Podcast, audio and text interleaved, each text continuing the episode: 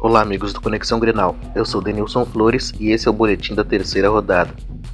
A dupla Grenal venceu seus compromissos do meio de semana. No Beira-Rio, o Inter bateu o esporte por 1 a 0, gol contra do zagueiro René.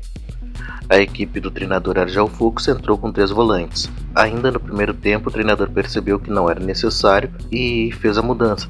Sacou Anselmo e colocou o Gustavo Ferrares. A mudança deu certo no segundo tempo, quando o Colorado passou a agredir o time de Pernambuco, chegando ao gol da vitória. O Grêmio foi até Minas e venceu o Atlético Mineiro por 3 a 0. O destaque da partida foi Luan, que marcou duas vezes. A equipe gaúcha abriu a vantagem no primeiro tempo.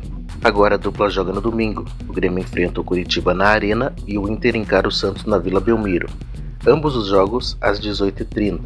Para o Conexão Grenal, Denilson Flores.